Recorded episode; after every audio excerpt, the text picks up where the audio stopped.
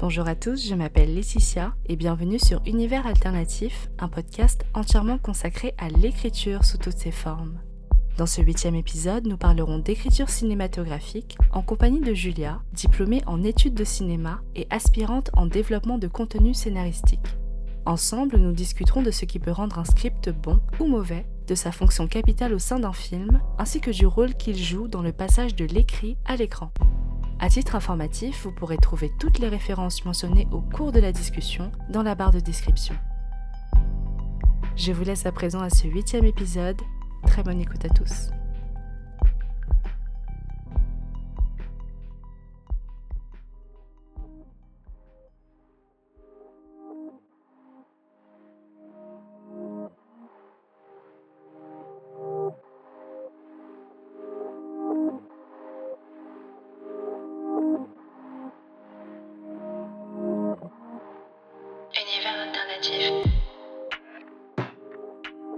Alors Julia, comment vas-tu aujourd'hui? Bah écoute, ça va. Journée numéro 3 du confinement ici à Londres, euh, tout va bien, je suis encore vivante.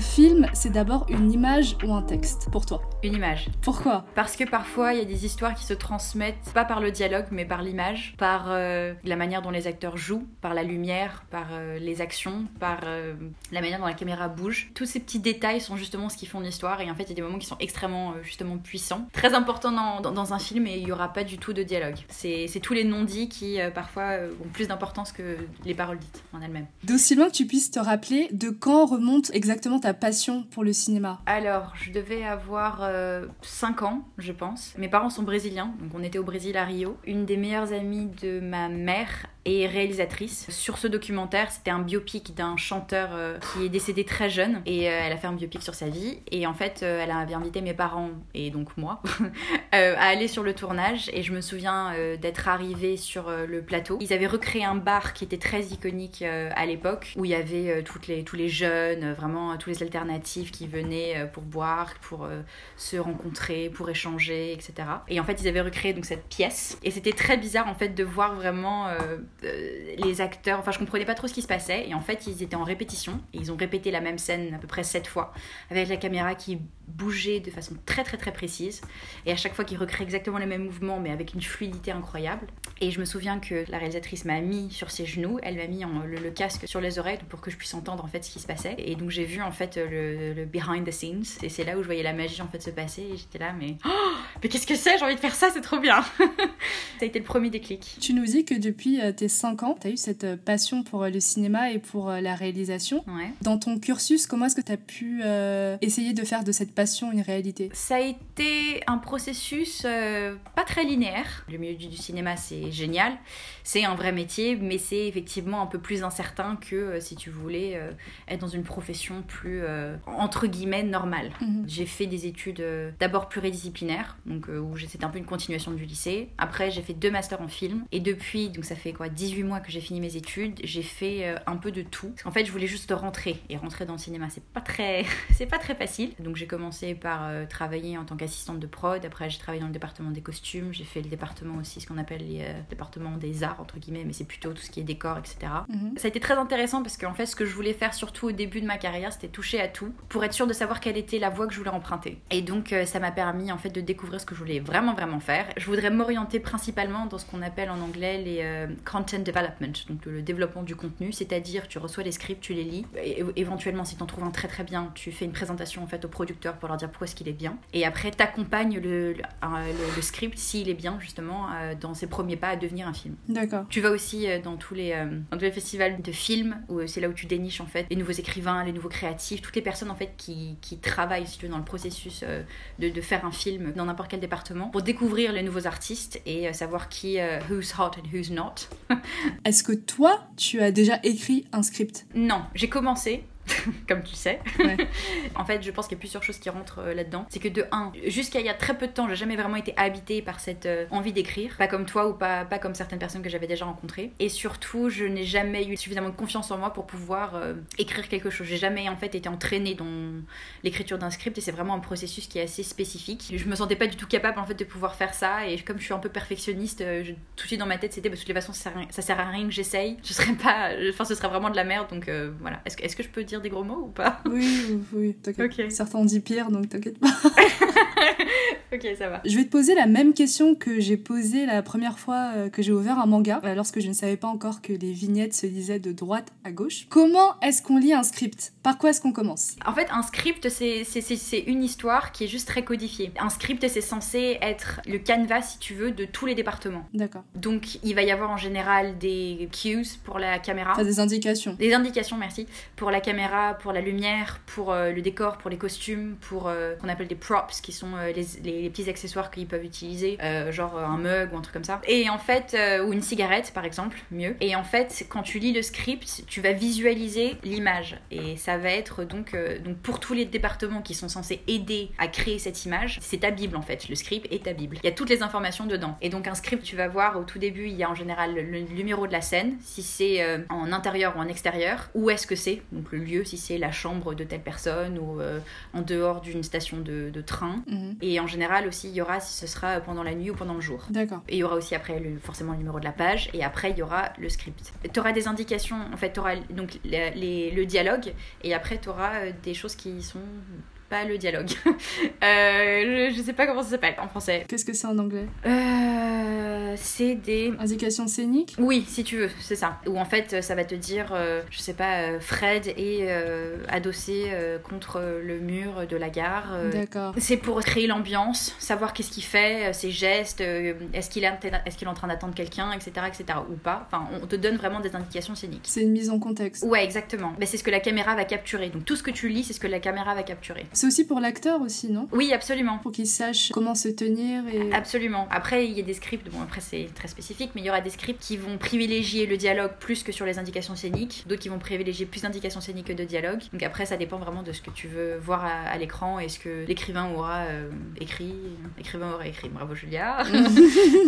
Euh, donc euh, tu lis un script en fait, est très facile à visualiser parce que justement, il n'y aura pas de dialogue interne si tu veux. Et toi, lorsque tu lis un script, ton attention, elle se focalise sur quoi? Principalement justement sur les, sur les indications scéniques. Parce que par exemple, euh, s'il y a une mère et sa fille qui sont en train de se disputer, ce sera pas seulement du dialogue, il y aura aussi un mouvement dans l'espace. Elle s'assoit, elle se lève, elle prend un truc, elle le jette, elle euh, se retourne vers sa mère. Tu verras comment est-ce que les acteurs bougent dans l'espace. Et ça, tu peux pas forcément l'avoir seulement par le dialogue. En quoi la lecture d'un script diffère de celle d'un roman? Et là, je pose la question et je me dis, c'est peut-être un peu plus similaire que ce que je pensais. Mhm. En soi, un roman, c'est vraiment des indications scéniques qui sont beaucoup plus détaillées. Ouais. Mais, mais à la lecture, qu'est-ce que euh, parce que j'imagine que tu as déjà lu des romans et du coup tu lis beaucoup plus de scripts maintenant. Qu'est-ce qui change? Qu'est-ce qui change principalement? Bah.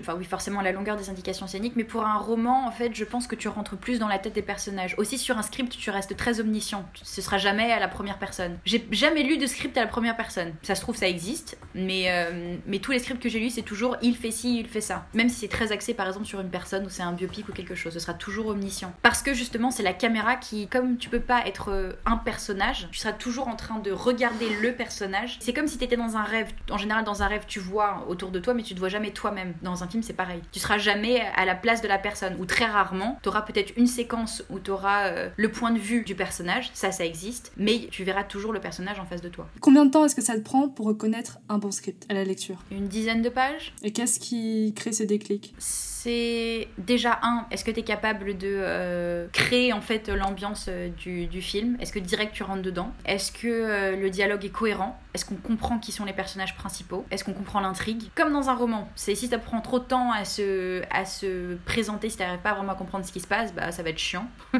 et surtout que dans un film c'est visuel, donc tu veux tout de suite avoir, si tu veux, le ah bah c'est ça, ça, ça, ça, ça, ça, ça. Est-ce que les personnages sont cohérents? Est-ce qu'ils sont cohérents entre eux? Est-ce que le dialogue est intéressant Est-ce que il y a suffisamment d'indications pour la caméra, principalement sur comment est-ce qu'elle bouge, etc. Par exemple, on va te dire euh, si tu as un dialogue entre deux personnes, il y a une personne qui parle et en fait il va y avoir une petite indication disant maintenant la caméra se tourne vers d'autres personnes. En fait, ça joue à, la facilité avec laquelle tu vas pouvoir te représenter euh, ce qui se passe à l'écrit. Oui, c'est est-ce que tu vas rentrer dans l'histoire? Est-ce que tu vas être immersé dans l'histoire? Est-ce que visuellement tu lis le script, arrives à le voir et à t'imaginer dedans et à rentrer dedans euh, Est-ce que c'est intéressant à ce, à ce niveau-là? Après, je dis 10 pages, mais il y, a des, il y a certains scripts où tu rentres pas dedans parce que l'intrigue ne se passe pas avant, par exemple, la page numéro, euh, je sais pas, 19. Et pour les films, justement, qui prennent du temps avant de se dévoiler, ouais. parce que j'imagine qu'il y a des films dont le dénouement, ou du moins le sens du film se révèle au milieu, qui sont quand même excellents. Est-ce que ça se joue du coup à la qualité des dialogues? Bah oui, encore une fois, ça joue à la qualité des dialogues, à la cohérence des personnages. Euh, est-ce que, est que tu sens quand même qu'il y a quelque chose qui est en train de venir? Euh, Par exemple, j'ai lu un, le script d'un film d'horreur, absolument pas mon truc préféré du tout. J'ai du mal avec les films d'horreur, alors euh, le script c'était pas une partie, de, une partie de plaisir, mais en gros, les films d'horreur commencent jamais d'emblée dans l'horreur. Il va y avoir une progression. Et en général, cette progression, elle se passe pas avant la page numéro 15. Il faut que les personnages se rencontrent, il faut que les personnages, il faut, qu'ils soient entre eux, il faut que tu comprennes pourquoi est-ce qu'ils sont là, et après qu'il y ait justement cet élément perturbateur où là, ça va être, euh, bon, ça y est, c'est, on comprend maintenant qu'il va, y a un truc qui va pas, euh, ça fait peur, euh, c'est, il y a trop de suspense, etc. Et puis tout d'un coup, un mec bizarre arrive avec une hache. Avec une hache, voilà. Mais oui, donc en fait, ça, ça met du temps. Et en général, justement, il y a, surtout par exemple pour les films d'horreur, en général, un, début qui sera assez lent et normal, et il va y avoir un moment de rupture qui sera très brutal. Tu veux vraiment qu'il y ait un contraste, que les gens soient à l'aise entre guillemets, pour avoir un maximum d'effets. Ça, dépend encore une fois. Malheureusement, il n'y a pas de réponse universelle. Mais, mais tu le vois, mais tu vois assez rapidement si, si un script est bien écrit, et si c'est fluide, et si tu rentres dans l'histoire ou pas. Et est-ce qu'un bon script est le gage d'un bon film? Non. Absolument pas. Le script est un canevas, ça c'est sûr. Déjà, si les acteurs sont pas bons, ils vont pas pouvoir euh, transporter les mots et, se les approprier et vraiment euh, être sincères et créer cette ambiance, etc. Les incarner. Ouais, exactement. Si euh, les décors sont pourris, si les costumes sont pourris et si les lieux où ils tournent sont vraiment pourris et le son est pourri, bah c'est. et puis en affaire. Ça vient trahir le, script. J'allais dire scénario. Est-ce que le scénario c'est strictement le, les dialogues ou est-ce que c'est un synonyme de script? Que je me trompe pas. Je pense que c'est la même chose. En France, on dirait plutôt un scénario, en anglais, on dirait un script. Ah, d'accord. Donc c'est un anglicisme en fait, script. Je crois, oui. Alors après, je peux me tromper, mais, mais il me semble que c'est la même chose, oui. Mais oui, quand tu fais un film, t'as euh, beaucoup, beaucoup d'étapes et beaucoup, beaucoup de personnes et beaucoup, beaucoup de départements qui travaillent à créer ce film. Et en fait, si un des départements ne marche pas en harmonie avec le reste, c'est très, très difficile. Ça peut marcher, hein, absolument. Mais idéalement, c'est un travail d'harmonie, c'est un travail d'équipe. C'est pas parce que t'as un bon script que ça va euh, sauver tout le truc. C'est vraiment le travail d'équipe par excellence. Est-ce que un film au script qui serait mal écrit peut encore se rattraper à l'écran. Oui, c'est plus plausible. Parce que si t'as un bon film, mais que le script est vraiment passable, si t'as des très bons acteurs qui vont pouvoir donner une dimension complètement différente au script, et que les décors sont incroyables, et que euh, t'as euh, des, costumes magnifiques, et que euh, t'as la cinématographie qui est extrêmement belle, la lumière est vraiment incroyable. Exemple, exemple typique, le script d'Avatar, il y a rien qui se passe, c'est un film d'action euh, de base. Tu te focuses pas sur le script, l'histoire en elle-même est complètement euh, enfin tu t'en fous. Tu regardes ça parce que tous les effets spéciaux sont absolument mais incroyables. Enfin à l'époque où ils l'ont fait, c'était euh, un exploit technologique. Donc à la limite le script c'est vraiment le dernier truc auquel tu vas penser. Tu sais l'exemple que j'ai en tête, c'est je sais pas si t'as vu Palo Alto de Gia Coppola. Si, très chiant. Mais j'ai trouvé bah, quand tu coupes le son les images sont magnifiques. Tout tout, j'aime tout de ce film, sauf euh, l'histoire que je trouve absolument plate. Je trouve même qu'il gagnerait plus en n'ayant aucun dialogue en fait. Ouais. On comprendrait plus de choses si les personnages ne parlaient juste pas. bah, euh, Sofia Coppola est aussi, enfin, elle est pas connue pour ses dialogues, elle est connue pour euh, ses couleurs, pour sa cinématographie, pour ses personnages. les deux sont vraiment, en fait, elles suivent un peu cette esthétique très californien, qui est très beau et très qui te transporte. Mais au final, si tu si tu regardes vraiment le script en lui-même, les dialogues pas si intéressants que ça. Donc oui, c'est tout à fait possible de rattraper un, script qui est euh, passable et en faire quelque chose de très très beau et poétique et moins ordinaire.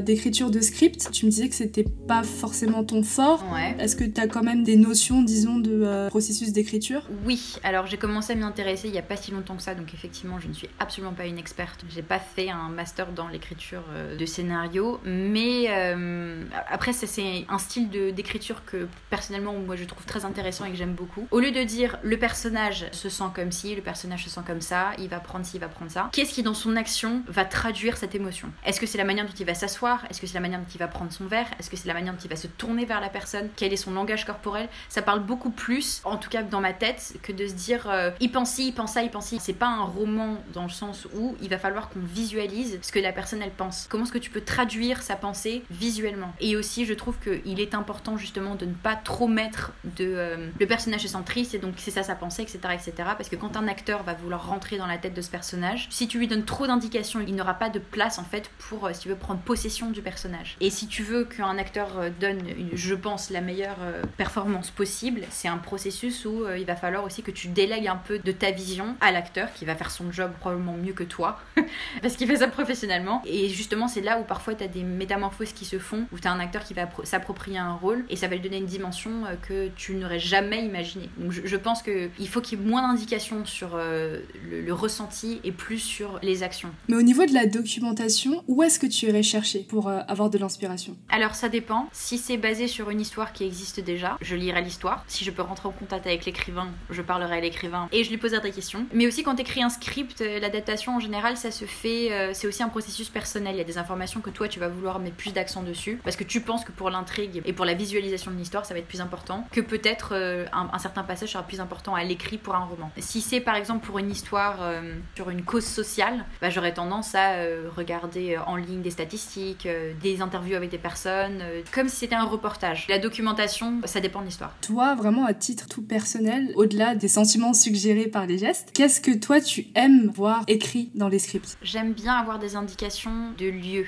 des bonnes descriptions de lieux et de l'ambiance. Par exemple, je lisais un script qui était un peu dystopique pour un univers qui était imaginé, qui était proche d'une autre. Il y avait très très très très très très peu d'indications sur les lieux, la description du lieu, le, ressenti, etc. Et ça, ça aide pas du tout si tu censé t'imaginer dans un futur qui n'existe pas.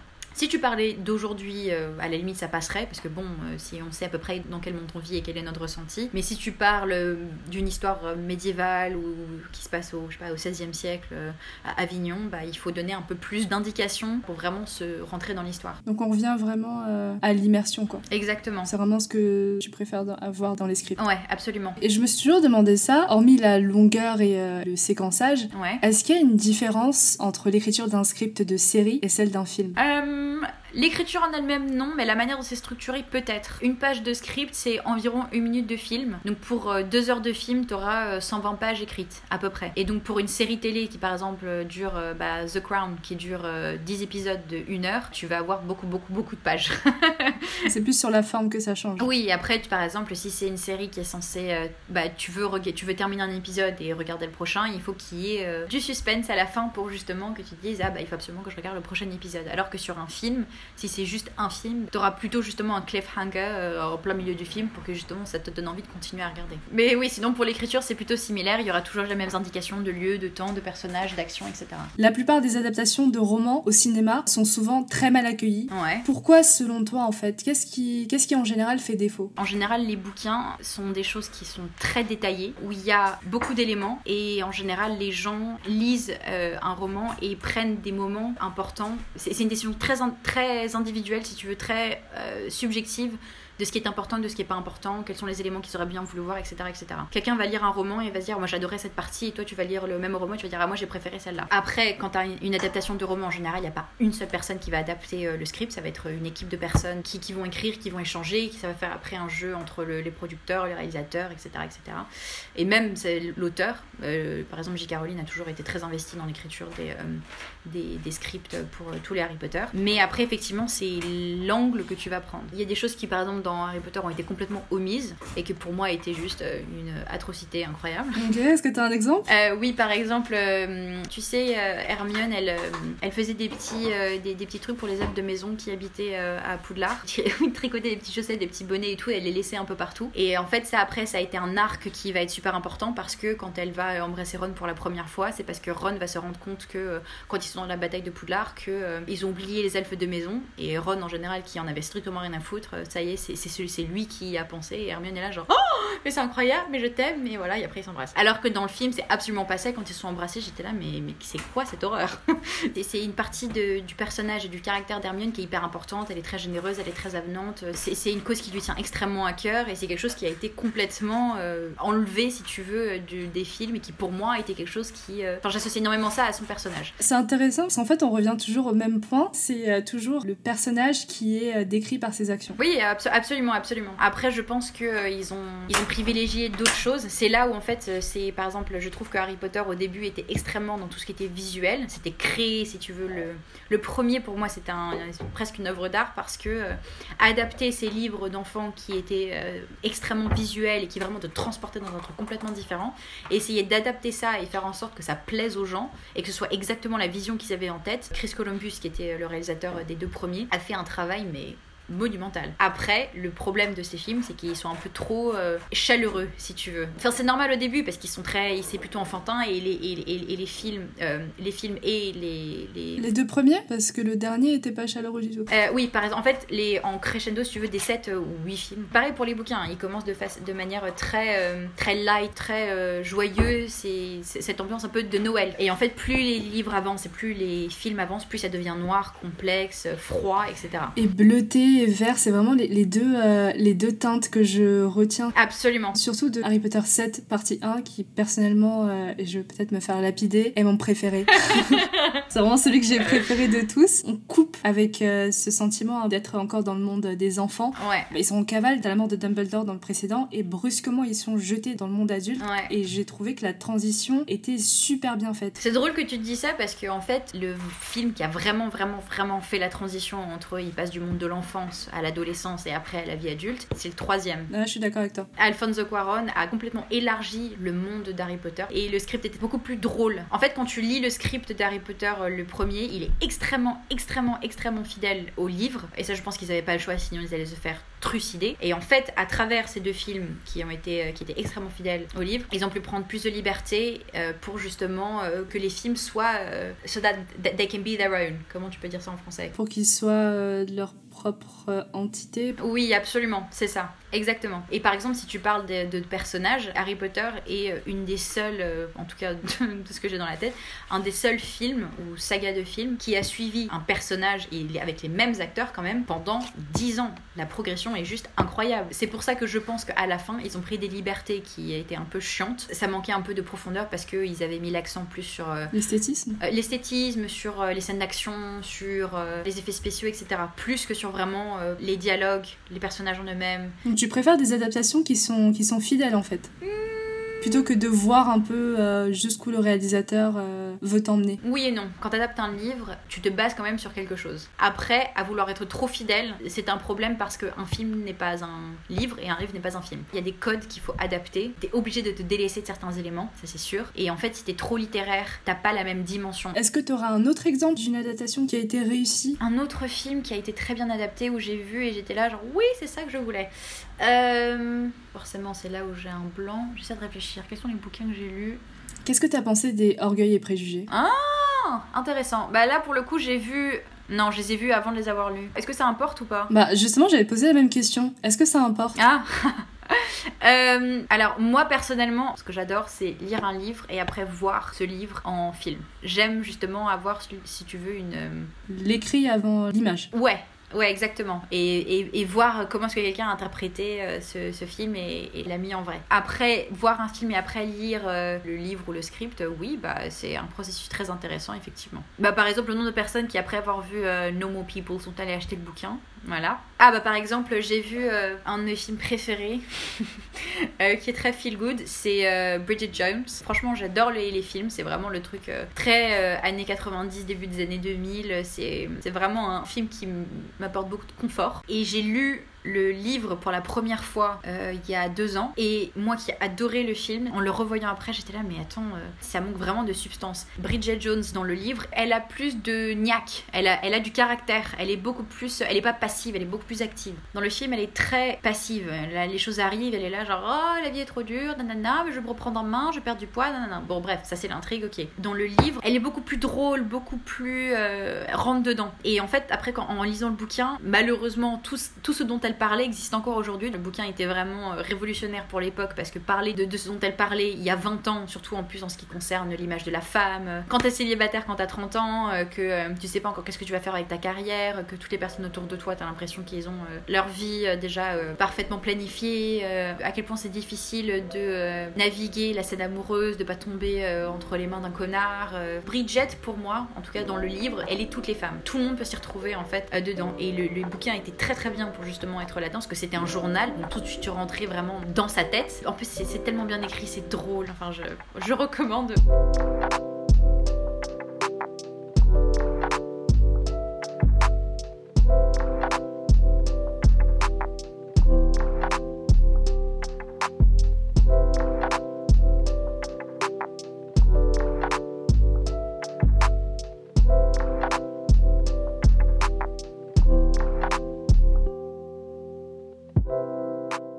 Qu'est-ce que doit détenir un personnage pour être bon?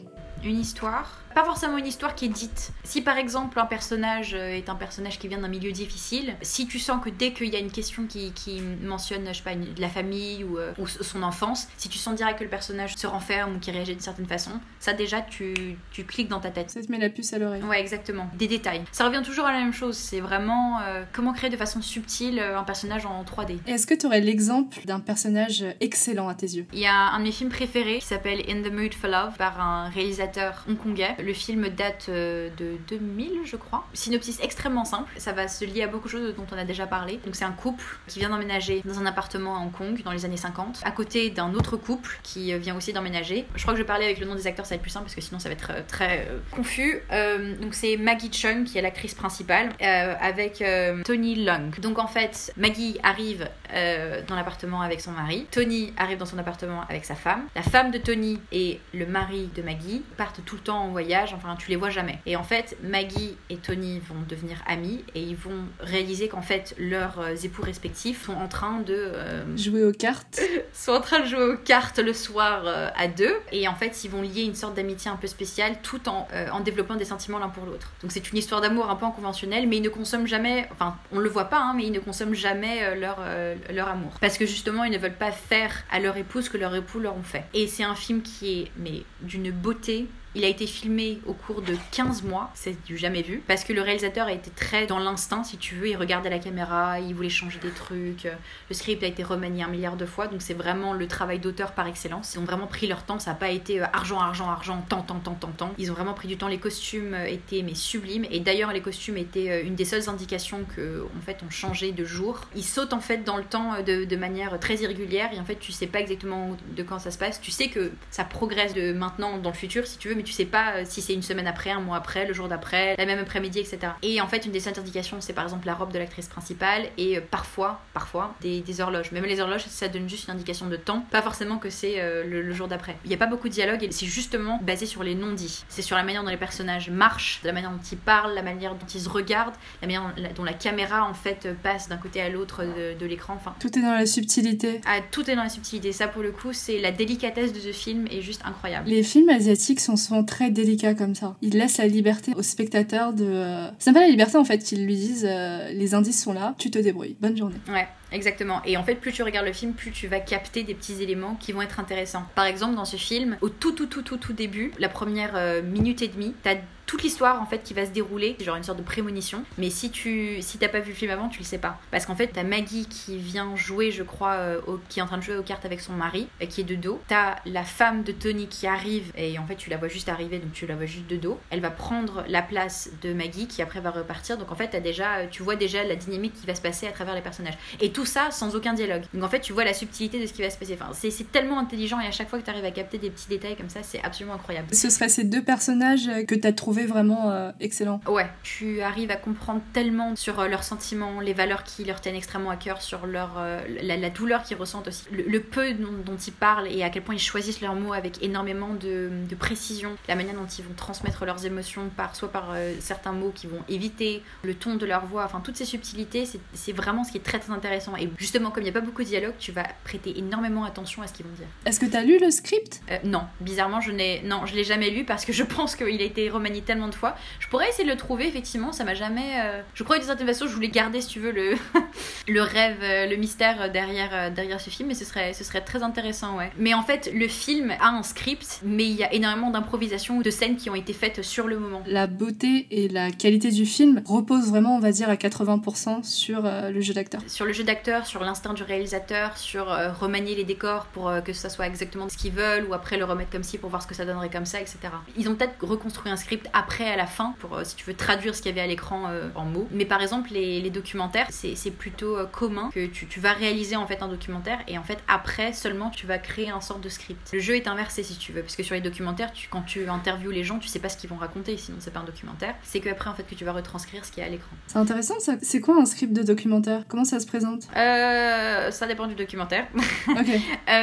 en général, ça se présenterait, c'est plutôt factuel donc c'est pas hyper intéressant. En général, ça va te dire quelles archives ont utilisé à ce moment-là. Ça va être euh, plus chronologiquement ce qui se passe à l'écran. C'est plus factuel. Ce serait quoi un mauvais personnage pour toi? Un mauvais personnage, ce serait quelqu'un qui, euh, dans son dialogue, aurait pas de cohérence, qui réagirait de manière incohérente. La manière dont il parle est très creuse. J'ai lu des scripts où t'as l'impression que les personnages ils disent des trucs juste parce qu'il faut qu'ils le disent. Du genre, euh, son personnage est censé être féministe et engagé, bah dès quelqu'un va dire un commentaire, elle va être là à lui donner la tirade du siècle en disant pourquoi est-ce qu'il est macho. Donc c'est des clichés que t'aimes pas. Ouais, exactement. C'est les clichés, c'est les choses un peu vides, un peu. Euh, tu sens que l'écrivain a mis ça là parce qu'il fallait le mettre là. Par exemple, et ça c'est très très intéressant, le film, euh, je sais pas si tu l'as vu, euh, Marriage Stories. Oui, avec Scarlett Johansson et Adam Driver. Exactement. Alors j'ai adoré le film. C'est une histoire d'amour de divorce, c'est vraiment ça. Mhm. Et j'ai trouvé ça très intéressant parce que le personnage de Scarlett Johansson, j'ai pas du tout aimé la manière dont ce personnage était écrit. En fait, c'est très basé sur son histoire à lui de divorce. Le réalisateur? Ouais,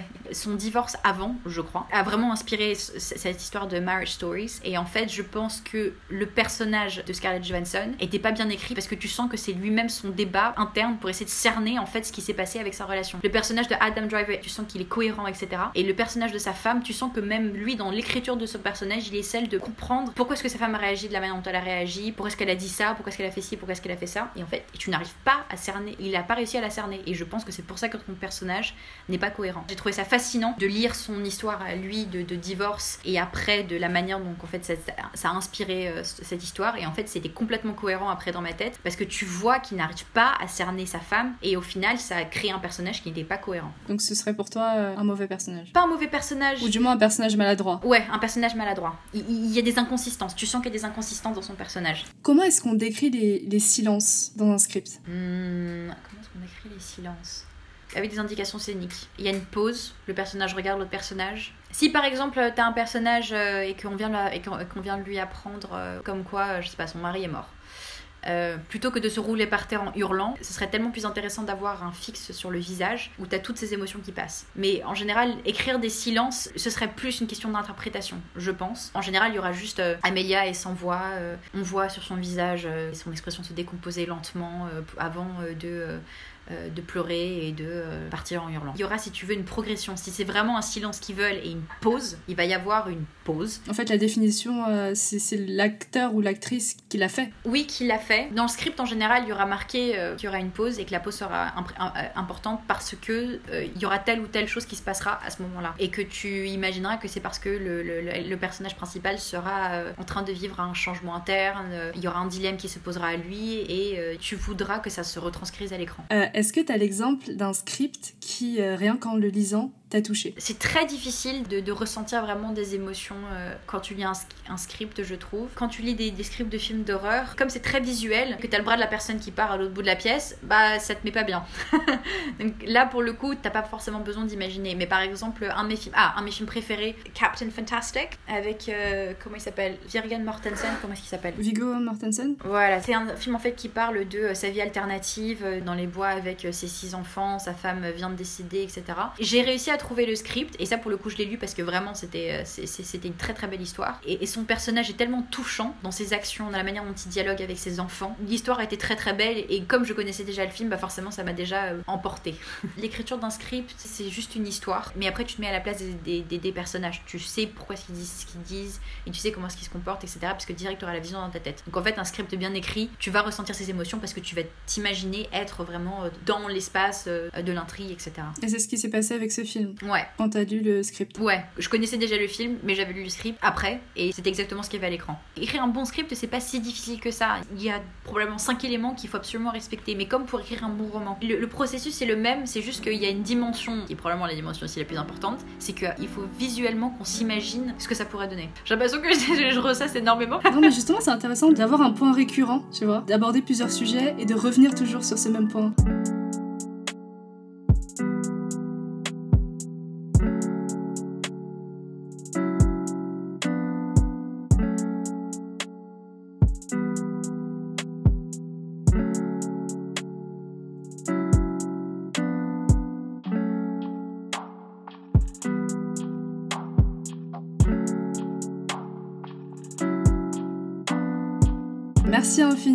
Julia pour ah bah. cet échange sur l'écriture cinématographique. C'était réellement passionnant. Je suis pas du tout une experte, mais je suis contente que ça t'ait plu.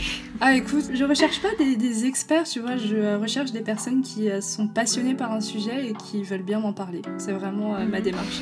Donc euh, en tout cas, ça a été un réel plaisir de t'avoir. Merci de m'avoir sur ton podcast. J'ai hâte d'entendre les prochains épisodes.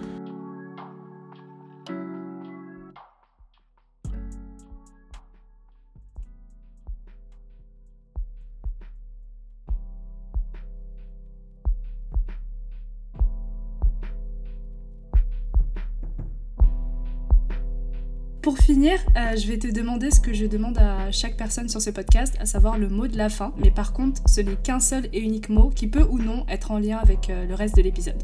C'est à toi. Transporter. Merci beaucoup d'avoir écouté ce huitième épisode d'Univers Alternatif consacré à l'écriture cinématographique. Univers Alternatif est un podcast d'écriture que j'ai écrit et réalisé avec les musiques de Wild Capster, Pink et Charlie Chill. Vous pouvez principalement retrouver Univers Alternatif sur Apple Music, Spotify, YouTube, ainsi que sur toutes les autres plateformes de podcast. Vous pouvez également me suivre sur Twitter à u-du-bas alternatif et sur Instagram à univers.alternatif. On se retrouve dans trois semaines avec un épisode sur la poésie.